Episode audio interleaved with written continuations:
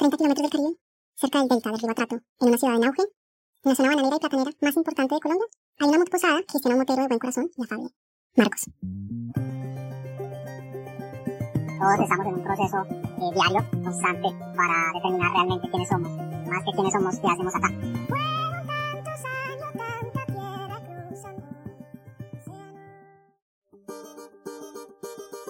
Te doy la bienvenida a una moto llamada Libertad.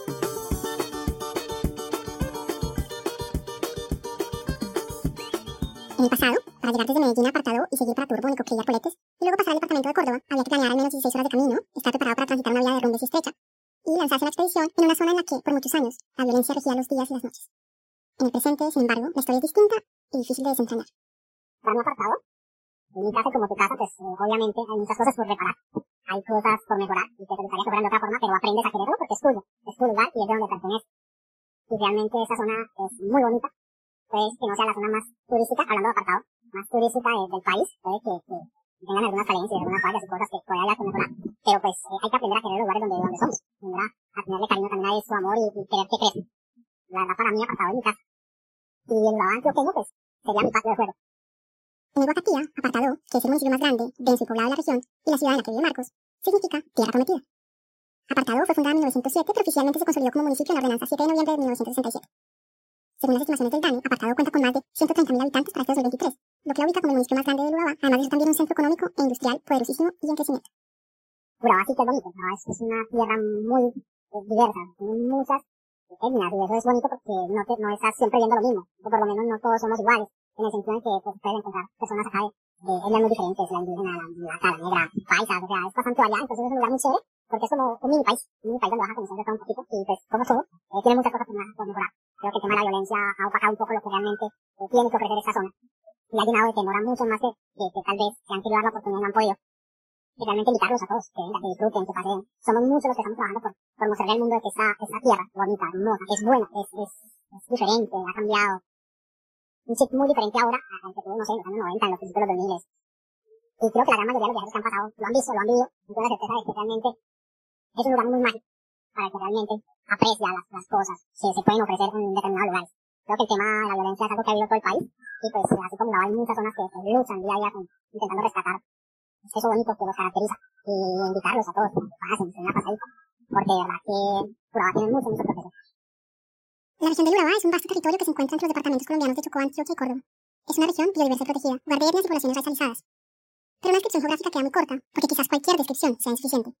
El Urabá en sí mismo ha sido una estela de eventos históricos de luchas entre clases hegemónicas y personas racializadas, y ha sido un territorio en disputa, entre el deseo de expansión bananera y el arraigo ancestral. Es una zona biodiversa, periférica, fronteriza y multicultural, lamentablemente estigmatizada y marginada. Y quizás por eso la apuesta debería ser no solo preguntarnos por el hecho histórico y sus causas, sino también que reflexionemos sobre el papel que hemos desempeñado en el entramado de una problemática tan compleja como cruenta, tan loable como esperanzadora, tan precaria como inquebrantable, tan comunitaria como libertaria. ¿Qué es ahora el Urabá?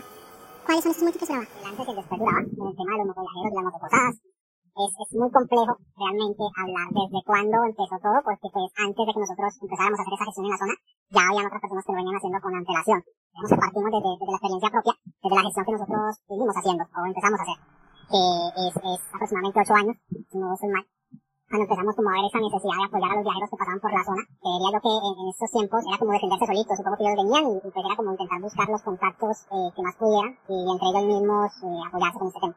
Eh, a partir de aproximadamente ocho años empezamos eh, a organizarnos un poco mejor. Digamos que eso empezó con pocas personas para mirar, digamos, las condiciones en las que estaban haciendo los viajeros y pues también buscar una, una solución, teniendo en cuenta que pues obviamente los que viajamos en este eh, transporte que es la motocicleta, no, no es que tengamos, bueno, no la gran mayoría, tenemos recursos ilimitados, a veces eh, entre más dinero podamos ahorrar o buscar la, la, la facilidad de hacer las cosas siempre obviamente cuando nuestra, nuestro bien personal, creo que, que siempre lo vamos a hacer de esa forma, entonces con base a eso intentando que los viajeros digamos tuvieran un, un lugar más cómodo, con más información donde puedan acceder, nace eso. Una motoposada es una posada para moteros, siendo una posada un lugar para darle alojamiento a huéspedes de paso o a forasteros. Hoy por hoy existen motoposadas a lo largo y ancho del continente americano y en muchas partes del mundo en general. Las hay de diferentes tipos. En algunos lugares se ofrece un espacio para que el motociclista pueda acampar. En otros se les ofrece una cama, un sofá, un espacio. Hay motoposadas en las que curiosamente no se da posada, sino que el alojador le presta ayuda o apoyo al viajero y muestra la ciudad. Las acabo de nombrar son las más comunes, pero también, como todo, hay mucha variedad. Las motoposadas muchas veces gratis o tienen precios muy accesibles para el viajero y en la mayoría lo que se ofrece es amistad y camaradería para quien va en ruta. Muchos moteros las usan porque son una aliada para el camino, tanto por los precios módicos de la gratuidad como por la colaboración del local, los descubrimientos insólitos y la posibilidad de entablar amistades entrañables. Tanto para poder quedarse en una motoposada como para ofrecer una, hay que ser un recomendado o hay que ser parte de un grupo y hay que seguir unas reglas que están pensadas para proteger al hospedador y al hospedado, comprometerse a respetar y resguardar la casa del uno y la dignidad del otro. No obstante, las motoposadas no están exentas de riesgos y de peligros, pero ese tema corresponde a otro momento. Como todo y como siempre, cuando nos acercamos a otro que confía en nosotros, solo podemos actuar según lo que tenemos dentro, solo podemos mostrar y demostrar de qué estamos hechos. En el espacio de revelación brotan manojos de historias.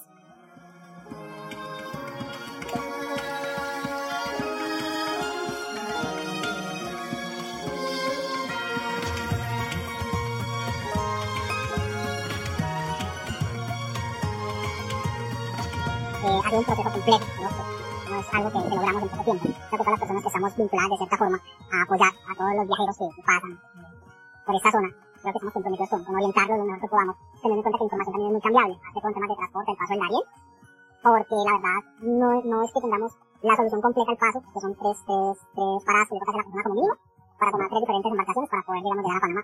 Hemos intentado, por lo menos en la primera travesía que salieron nuestros contactos, que sería de Turbo hacia, hacia Capurana, queríamos tener la información precisa para que los viajeros, digamos, eh, tengan una realidad, digamos, de los costes y de todo lo que tienen que hacer en este tema del tránsito. Y también obviamente orientarlos de un aproximado lo que pueden estar gastando en las otras dos paradas. Eh, eso nos ha facilitado mucho el tema de apoyarlos. Y obviamente, digamos, eh, de que ellos sean un poco más conscientes al momento de tomar la, la, la ruta y no vengan pues, a, a la expectativa, no vengan pues, como, como esperando a ver qué se presentan y no tiran, digamos, con unos saldos, unos tiempos un poco ya más fijos las motoposadas, y hablando directamente de los lugares donde ellos se quedan, nace pues obviamente con, con esa misma necesidad de apoyarlos teniendo en cuenta eh, la travesía que se está haciendo, no es una travesía fácil. El Darién es una región selvática biodiversa. Es una brecha conocida popularmente como el Tapón del Darién, que se ubica en la frontera entre Colombia y Panamá. El Parque Nacional del Darién fue declarado Reserva de la Biosfera de la Humanidad en 1981 por la UNESCO. Aun cuando quede mucho por descubrir, en el Darién se han registrado más de 533 especies de aves, 169 especies de mamíferos, 99 de reptiles, 79 de anfibios, 50 de peces de agua dulce. Culturalmente también es una región rica. En él han habitado los Inderá, los Bunan, los Kuna y los Guna. Las estimaciones son tentativas y van desde 1.200 hasta 25.000 personas. Es más, la región del Darién es el único tramo de 130 kilómetros que corta la ruta panamericana, que es un sistema de carreteras de aproximadamente 17.800 kilómetros que junta toda América, desde Argentina Chile hasta Alaska, en Estados Unidos. Justamente por su posición geográfica, el Darién es el paso obligado de todos los migrantes que han decidido dejarlo poco, con la ilusión de llegar, la gran mayoría, a los Estados Unidos. A pesar de que el Darién queda en la frontera entre Colombia y Panamá, la crisis migratoria es el resultado de un sinnúmero de aspectos biopolíticos, sociales y económicos que se extienden por toda la región. La falta de oportunidades en el continente, la presión del imperialismo, el capitalismo desmedido, la corrupción y un largo etcétera se juntan todos en el Darién. En la selva tropical, los migrantes pueden morir a causa de condiciones climáticas extremas, enfermedades y plagas, problemas de alimentación y de agua, de la dificultad del terreno y del peligro humano en el que se cuentan todo tipo de vejaciones. Por lo tanto, algunos abogarían por la construcción de una carretera que permita el paso. No obstante, construir una carretera pondría en riesgo todo un ecosistema rico y biodiverso que debe preservarse, que tiene que preservarse. De hecho, el ecosistema ya está viendo afectado por la estela de desechos que dejan los migrantes en busca de oportunidades. La crisis migratoria del Darién tiene una solución multifacética de abarque, como mínimo, a toda la región americana. El tema de hacer la documentación conlleva en varias ocasiones días, entonces es, es algo complejo. Yo creo que, que nace con la, con la, con la, la facilidad de, de, de darles algo en un lugar donde puedan estar un, un tiempo determinado para que solventen obviamente estas vueltas que les toca sin gastar tanto eh, dinero, en estar como en un lugar eh, donde les vayan a cobrar mucho o, o donde tranquilamente pues, con personas digamos del, del mismo gremio, digamos que de los mismos gustos y pueda tener una cosa un poco más familiar. Creo yo que a la final todos los que hacemos esto nos vemos no solo como amigos, sino como familia y creería yo que en búsqueda de esa hermandad y esa, de esa familiaridad es que hacemos lo que hacemos. Realmente el tema del motoapoyo nació pues, para resumir, para apoyar a, nuestros viajeros y tenerles toda la información a la mano para que no vengan como con los ojitos cerrados en el momento de hacer ese paso por el Gaba. Y las motoposadas pues nacen con la misma necesidad de que ellos tengan un lugar seguro, un lugar donde puedan estar tranquilos y donde se les pueda brindar todas las, las comodidades básicas para que ellos puedan continuar su ruta. Hubo una época en la que el horror se había posado como polvo sobre Colombia. Había invadido hasta los lugares oscuros, había empañado las ventanas, se había sembrado en los arrozales, en las bananeras. La historia parecía ser una sola, el futuro de un absurdo inalcanzable. Los cadáveres no sobreviven a muerte. Y Urabá no fue una excepción de esta conquista, y muchas veces fue epicentro de violencias múltiples. Las masacres se pueden contar por número de personas fallecidas, por número de masacres registradas, por número de fuerzas enfrentadas por civiles desplazados. La masacre es una y son todas y no conoce de números. Desborda, nos desborda, se desborda. Hoy todavía pareciera que sus ecos resuenan en nuestro imaginario colectivo. ¿Eso que cuentan? ¿Eso pudo haber pasado en esta tierra? En el artículo, la pacificación y la paz territorial en Urabá como lógicas espaciales de la paz, Álvarez Giraldo y Pimiento de Cancún aducen que la pacificación del Urabá no data de mediados de los 90, sino que puede rastrearse hasta el siglo XVI. Los procesos de pacificación en el Urabá han forjado una idea muy específica de qué es la paz y cómo debería llevarse a cabo, y, lamentablemente, solo ha estado en función de intereses colonialistas o capitalistas. El Urabá es una región periférica, pero el gobierno central busca hacer la parte de su hegemonía porque es una región estratégica. Aunque desde hace varios años ha reducido la violencia en masa, como las masacres, todavía pululan conflictos que afectan directamente a la diversa población civil, como la expansión de cultivos ilícitos, las tensiones entre comunidades, la violencia por parte de nuevos grupos paramilitares y el tráfico de droga y el tráfico de personas. No obstante, es allí mismo, en ese quiebre, en esa mirada de conflictos, donde la gente y la comunidad han logrado crear sus espacios y procesos de paz desde la periferia, haciendo el quite a la pacificación impuesta desde el centro del país. En el Urabá hay una continua construcción-reconstrucción de un multiterritorio. después de la firma del Acuerdo de Paz de 2016, en el que se había encontrado que una de las principales apuestas debería ser la redistribución de tierras, y según los datos de la criminalidad corporativa y reordenamiento territorial en Urabá, Mesa Duque y Noaste Rodríguez aseguran que entre 2017 y el 2020 solo se han adjudicado 159 predios a personas naturales. Tal cantidad apenas suma el 0.6% de la distribución de predios a escala nacional. El tapón del como bien me lo preguntas, es un tema delicado, muy complejo. Creo que realmente si llegamos a analizar todo, todas las, las falencias, los puntos a mejorar, cómo, cómo está la situación en un aspecto un poco más completo, acá nos echaríamos todo el día, yo creo que la semana, porque es un tema demasiado profundo que ni siquiera analizándolo hay que analizarlo de muchos puntos, social, el tema político, cultural, o sea, tiene demasiadas cosas. ¿Qué pasa? Que Urabá está ubicado como México, o sea, sí o sí es un paso obligatorio para todos los migrantes que quieren hacer esa brecha hasta llegar hasta los Estados Unidos, o sea, no hay otra forma de pasar sino obligatoriamente por acá. Aunque es un tramo corto, tengo entendido que son alrededor como de 100, 120 kilómetros que hay que hacer, pues relativamente no es tanto. El, el hecho es que está en una selva, que está, por decirlo, virgen, porque pues no, no ha sido tocada por el, por el ser humano en de infraestructura de construcción de caminos. Entonces, obviamente es como abrirse camino por el monte y, ver hasta dónde llegas, entonces eso siempre es Y yo supongo que esos 100 kilómetros se van a convertir en una pesadilla de 1600, porque pues, hay un montón de personas que mueren en este paso por agotamiento entre muchos centímetros de otros casos. Eh, creo yo que, que es complejo. Es una situación bastante triste y tener que ver a madres, padres, niños, adolescentes, ancianos intentando hacer toda esta travesía, a veces es triste porque pues vemos que, que por lo menos yo, mi percepción es que eh, a los gobiernos les falta mucha unión. El tema de albergues, el tema de lo que te decía al principio con respecto a ayudar a los, a los viajeros que pasan por acá, tema de información, o sea, tener una guía un poco más clara por lo menos para los que van a hacer ese, ese, gran paso, porque yo digo que, realmente hay que tener una necesidad muy grande para, para a todo eso con la esperanza de que puede que sea algo mejor del otro lado, puede que haya luz, como puede que del otro lado del túnel no haya ni luz y, y sea una luz ficticia. Es, es algo demasiado grande el tema de, de los niños, el tema de la alimentación, los robos, las violaciones, no solamente de derechos humanos, de todo lo que tienen esas, esas personas, sino también violaciones físicas, maltrato verbal, el, el pasar noches a la intemperie, durmiendo en una calle, en un parque, debajo de un árbol, o sea, son cosas que ponen a analizar a ti como persona. Primero, eh, el tema de ser agradecido, o sea, tienes que ser agradecido porque pues eh, tenemos una percepción equivocada de que para ser rico se necesita el carro de lujo, la moto de lujo, los zapatos de último modelo, los, los mejores pantalones, las mejores camisas, televisor de 80.000 pulgadas con una sala de 45 metros, qué sé yo, o sea, estas cosas que, que la sociedad nos ha implantado como para que, que digas, ok, tengo, necesario y vivo muy bien, cuando realmente si nos podemos analizar, eh, creo que la felicidad debería ser dar gracias por respirar el día de hoy, por tener un plato de comida, por recibir el sol, por tener un trabajo, por tener una moto, eh, que lo hizo muchos años en el gremio, que, de, que tiene la moto de 100, eh, que envidia el que tiene la de 1200, y, y no quiere salir a robar sino una moto grande, cuando realmente yo creo que la felicidad es solamente o sea, tener lo que, lo que tiene, dar gracias por eso. Y creo que debe pasar a tantas personas, como con todas esas necesidades, eh, que abren un poco los ojos en el tema de, de ser un poco más agradecido con lo que la vida eh, te da. Miras a tu alrededor y de repente se te revela la similitud. Tu corazón es un cajón roto por el golpe de una palma abierta. El cajón también es una lámpara. De los bombillos del mundo los estalló la luz. De verdad que, que una cosa es que te lo cuenten, otra cosa es vivirlo. Y pues acá en la zona todos los días, es el pan diario. Donde en las playas como Turbo, Nicoquilla, hay, hay veces que, que realmente hay una llegada masiva de migrantes y, y, y verlos volcar la basura. Básicamente te hace tus necesidades a la vivir, o sea, te da una, una percepción de que, de que, que de verdad hay algo que nos falta como seres humanos y que hay algo que, que todavía necesitamos. Yo creo que es empatía y amor por nuestro prójimo. Eh, yo creería que si realmente más personas unieran eh, y ayudaran a esas personas, no sé, hay, hay algo muy bonito que, algo que se llama como las matronas, no recuerdo bien el nombre, es una organización eh, que, que está en, en México que les da comida a las, a las personas que se montan en, en el tren de la bestia.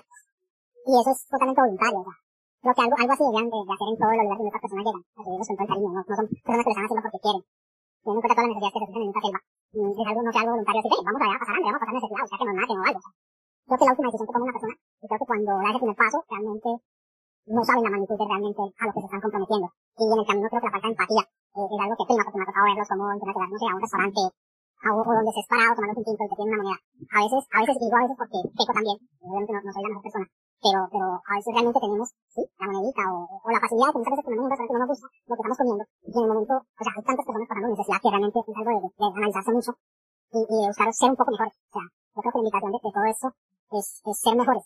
No solamente porque pertenecemos, pertenecemos a ese gremio, sino por, por, por solamente la intención de, de, de, ayudar a alguien. A veces uno no sabe, pero puede la ayuda que tú estés entregando en ese momento no significa nada, pero para esa persona significa un montón.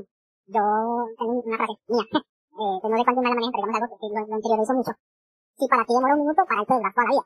Y es eso, y se puede aplicar a, todo, a todas las cosas que hacemos. Porque para ti un juguete, para los, los que hacemos eventos en diciembre regalamos juguetes, sé que muchos, muchos grupos moteros también lo hacen y es una obra muy bonita. Y para ti puede significar dos mil, tres mil pesos, pero para el niño va a ser algo que no va a olvidar, obviamente en toda su vida. Entonces, yo creo que, que, que ojalá nos podamos unir como, como, como seres humanos que somos y ojalá nos podamos apoyar. Sería bonito escuchar que los motociclistas, aparte de hacer marchas por la gasolina y por tantas injusticias que realmente están mal, también nos uniéramos para, para, para, para que como gremio, como compañeros, brindáramos un poco más a, estas personas que realmente no, no, no, están pasando un rato chévere. Y créanme que, que, yo sé que, que puede tomar una recompensa más allá de, de, de, de gracias, pero que eso ayuda, eso ayuda a curar el alma y creo yo que es la enfermedad que el ser humano lo está matando hoy en día, que queremos todo para nosotros, pero no queremos nada para el prójimo.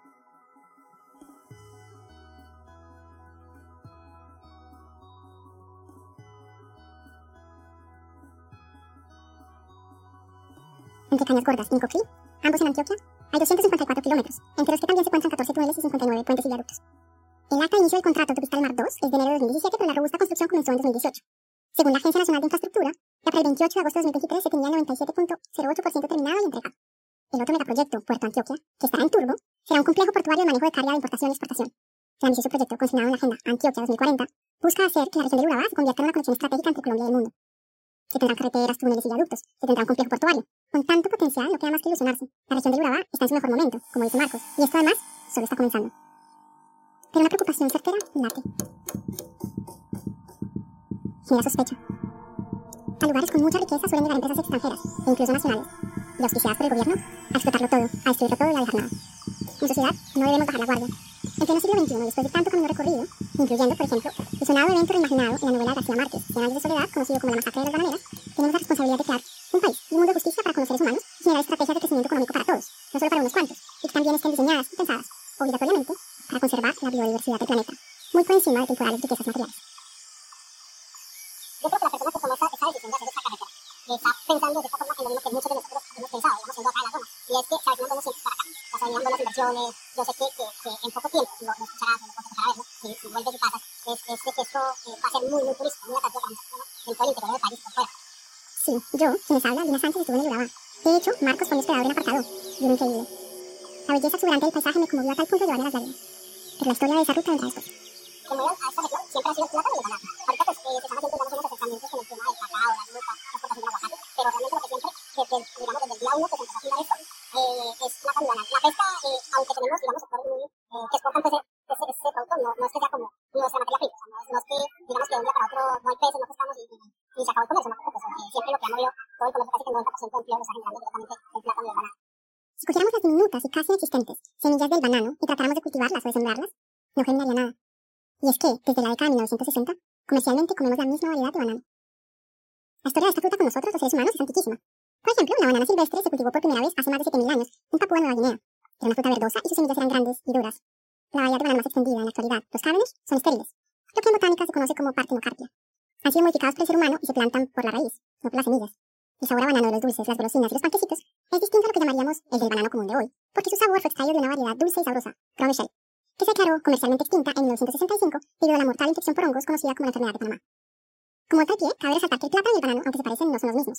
El plátano, en algunos lugares del mundo denominado también plátano macho, tiene una corteza dura y una pulpa más seca y rugosa que la del banano, y no es digerible crudo.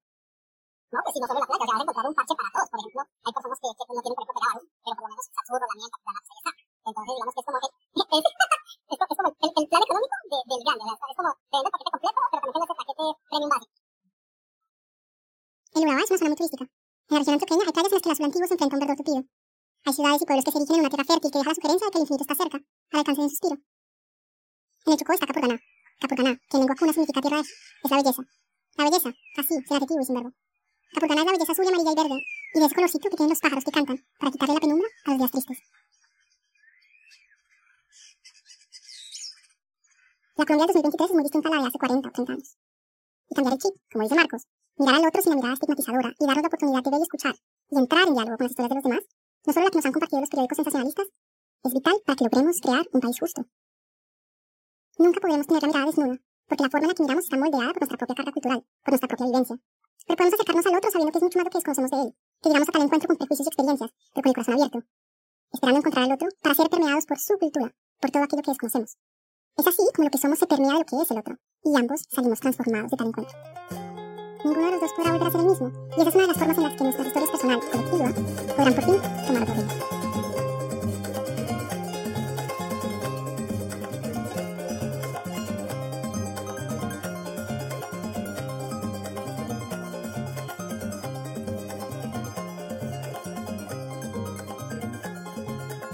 te cuesta. ¿sabes qué analizo yo? Que todo cuesta. Escuché por ahí una frase que dice que todos tenemos la solución, pero no te apetece hacerlo. O sea, literal. O sea, si tú tienes un vaso de plástico, tomaste la bebida, ya sabes cuál es la solución.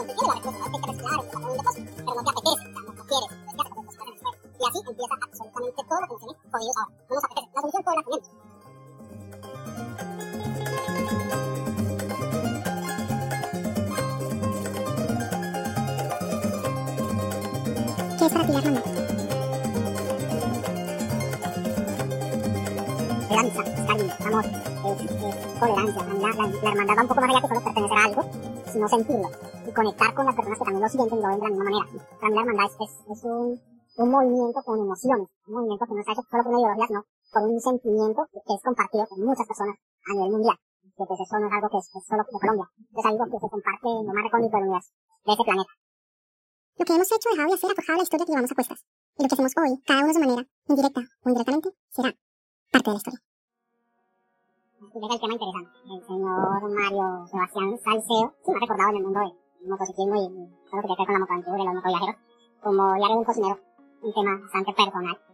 Lo hago, o lo, lo menciono en ese, en ese podcast, más que todo como para hacer un, un pequeño homenaje, porque la verdad es que aunque poco tiempo eh, nos conocimos mundo de ruta, la verdad es, es de esas pocas personas que, que llegas a conocer que cumplen como con un estándar básico de energía, en la cual sientes identificado y esperas que realmente misma energía se, se propague a más personas. Y también es un claro ejemplo de que no hay que guardar los sueños, no hay que posponer las cosas y, y hacerlas mientras estamos vivos.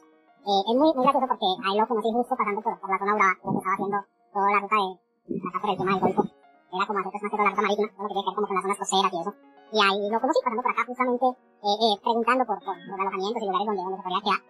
Empezó esa bonita amistad, más de un año, sin dejarnos de hablar, eh, donde alcancé a, a, a ver que soy uno de los pocos que cumple el sueño de visitar lo que es Perú, Ecuador, de Ushuaia, sueños que tenemos todos, eh, más de un viajero lo tenía ahí en su, en su, en su carterita de sueños por realizar, y que pues él lo logró, lo hacer, y pues eh, muchos planes que realmente quedaron ahí sobre la mesa, supongo, para todos los que lo conocimos, yo sé que, que más de un viajero me entiende, sabe el dolor y lo que se sufre cuando un ser querido, más cuando comparte un gusto tan importante, tan íntimo como, como es la pasión de las dos ruedas, cuando te sientes, no sé, ya no lo ves como, como otro viajero, sino como un punto de referencia a seguir. Y sabes que ya no está y que de esta forma, eh, antes estaba una llamada o a, un, a, una nota de audio de respuesta, ahí está el contacto, pero que ya no, no hay quien responda. Entonces siempre es duro, siempre es duro, creo que se siente todavía muy, muy real todo, todo lo que pasa. Todos estamos propensos, creo que es algo donde nadie se salva, estamos siempre en constante peligro, entonces esas cosas suelen pasar, y donde salimos a, a hacer alguna ruta y solo Dios sabe si volvemos o no. Por eso el mensaje sería intentar, intentar Primero, no, no posponer nada. Segundo, no dar nada por sentado. Y tercero, realmente salir sin miedo. Creo que es algo normal del ser humano. Duele, como todo. Y no duele tanto la partida, sino el hecho de que no, no, no lo vas a ver más. Para todos, todos los que creen que han perdido un amigo, familiar, alguien de mucho cariño y amor. Es por ellos. Seguirlo haciendo por uno más. Eh, intentar cumplir todo lo que se dijo, lo que se puso en la mesa. Ya no solo por, por, por tu uso personal, sino porque pues ya hay una voluntad parte de la tuya también arraigada esa decisión. Ser mejores personas, sería la invitación más grande. Siempre tratar con cariño, con amor, con respeto, para ser recordado de una bonita manera. El, el homenaje más bonito es decirle que es una persona súper especial, súper chévere, de esos pocos que, que, que hay con esa energía bonita, que te invita a cumplir también tus sueños y tus metas. Realmente nada está sentado y que muchas veces nos vamos a ir dejando muchas cosas pendientes, sueños, planes, proyectos sobre la mesa y que es el, la obligación de los que quedamos, seguirle dando trascendencia a toda esa clase de cosas.